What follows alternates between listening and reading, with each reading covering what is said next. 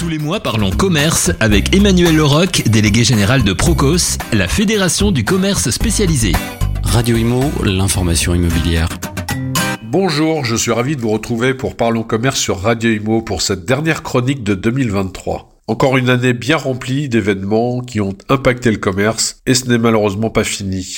Un vrai bonheur pour cette chronique bien entendu puisque les thématiques sont nombreuses et les changements permanents. Lors de cette dernière prise de parole de 2023, je ne pouvais pas passer sous silence la campagne de communication réalisée par l'ADEME, confortée par le ministre Christophe Béchu, autour du personnage du dévendeur. Vous l'avez probablement vu. Certains reprochent aux commerçants d'avoir réagi de manière trop épidermique et de n'avoir pas su prendre cette communication au second degré. Mais je pense que c'est un peu plus problématique et que ça ne peut pas être limité à un simple trait d'humour pour marquer les esprits. Rappelons en particulier que l'un de ses films, celui sur le commerce d'habillement, a fait la promotion de l'absence d'achat comme meilleure solution. Et ceci à la veille des achats de Noël. On peut comprendre que les magasins d'habillement soient en colère. On ne parle pas d'orienter vers la location ou la seconde main, mais tout simplement de renoncer à acheter. La réaction des commerçants est-elle si surprenante alors que ces publicités ont été diffusées à la veille de la période de l'année la plus importante pour de nombreux secteurs du commerce de détail? Certains disent ne pas comprendre non plus que les représentants du commerce aient réagi en s'offusquant de l'utilisation et de la promotion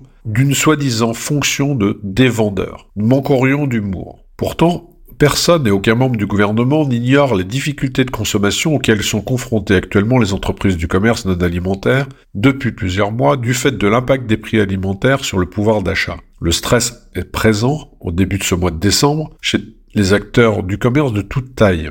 On parle ici de l'enjeu des résultats de l'année, qui conditionneront justement les capacités futures des commerçants de se transformer et d'investir vers un commerce plus responsable demain. Les initiatives visant à orienter le business model vers de nouvelles pistes sont plus responsables n'ont jamais été aussi nombreuses et volontaristes. Durabilité des produits, réparabilité, seconde main, éco-conception, cycle de vie des produits, etc.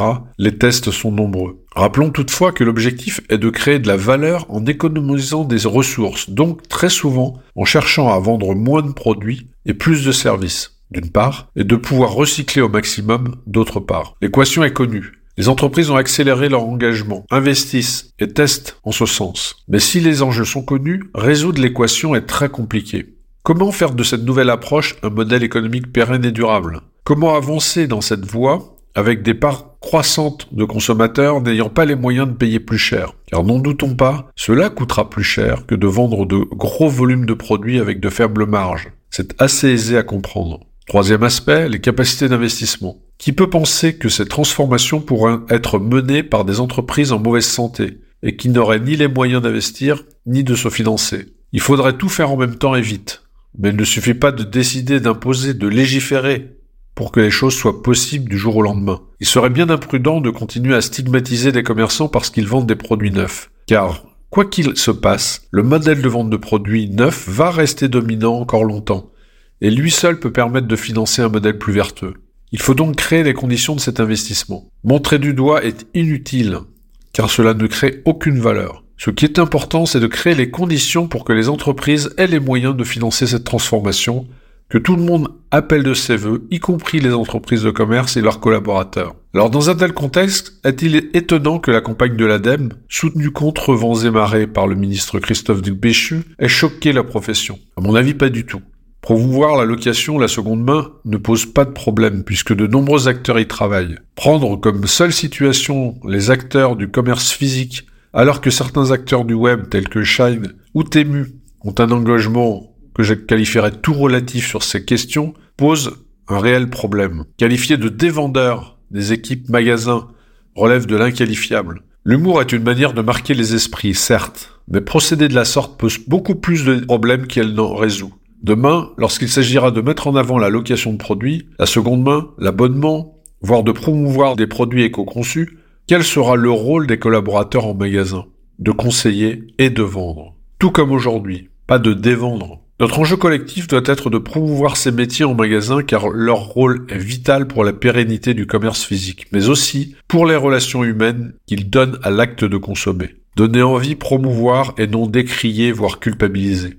On peut faire de l'humour sur tout, admettons, mais on ne doit pas blesser des millions d'hommes et de femmes dans l'exercice de leur métier. Transformer la société de consommation, le commerce et la société, dans son ensemble, représentent des œuvres de longue haleine, qui demanderont à la fois des trajectoires volontaristes et claires, mais également du réalisme et des moyens. Il nous faut avant tout des entreprises en bonne santé et faire en sorte que les activités bénéficiaires financent la transformation. Or, la rentabilité des entreprises du commerce va dépendre durablement de la vente de produits neufs. À la suite de cette campagne de publicité que l'on peut qualifier d'erreur, on doit travailler autrement à l'avenir, dans une concertation plus intelligente et constructive pour combiner et mettre en avant les objectifs en soutenant les acteurs engagés, mais en ne montrant pas du doigt ce qui n'est pas parfait parce que cela va durer encore des années. Cela doit être l'occasion de travailler sur l'accompagnement des acteurs pour qu'ils accélèrent, mais en les protégeant également d'acteurs tels que Shine ou Temu, qui aujourd'hui peuvent ruiner toute ambition d'amélioration collective en quelques mois compte tenu de leur rapidité de développement.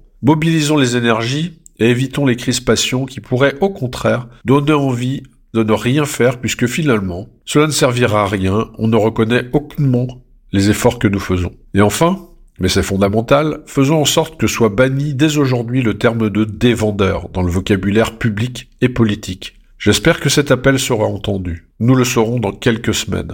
En attendant, il me reste à vous souhaiter d'excellentes fêtes de fin d'année, une très belle activité si vous êtes commerçant et restaurateur, et de très bonnes vacances si vous en prenez. Je vous retrouverai donc avec grand plaisir en 2024 pour Parlons Commerce sur Radio Imo. Parlons Commerce avec Emmanuel Leroc, délégué général de Procos. Procos, fédération du commerce spécialisé, accompagne 265 enseignes dans le développement et la transformation de leur réseau. Radio Imo, l'information immobilière.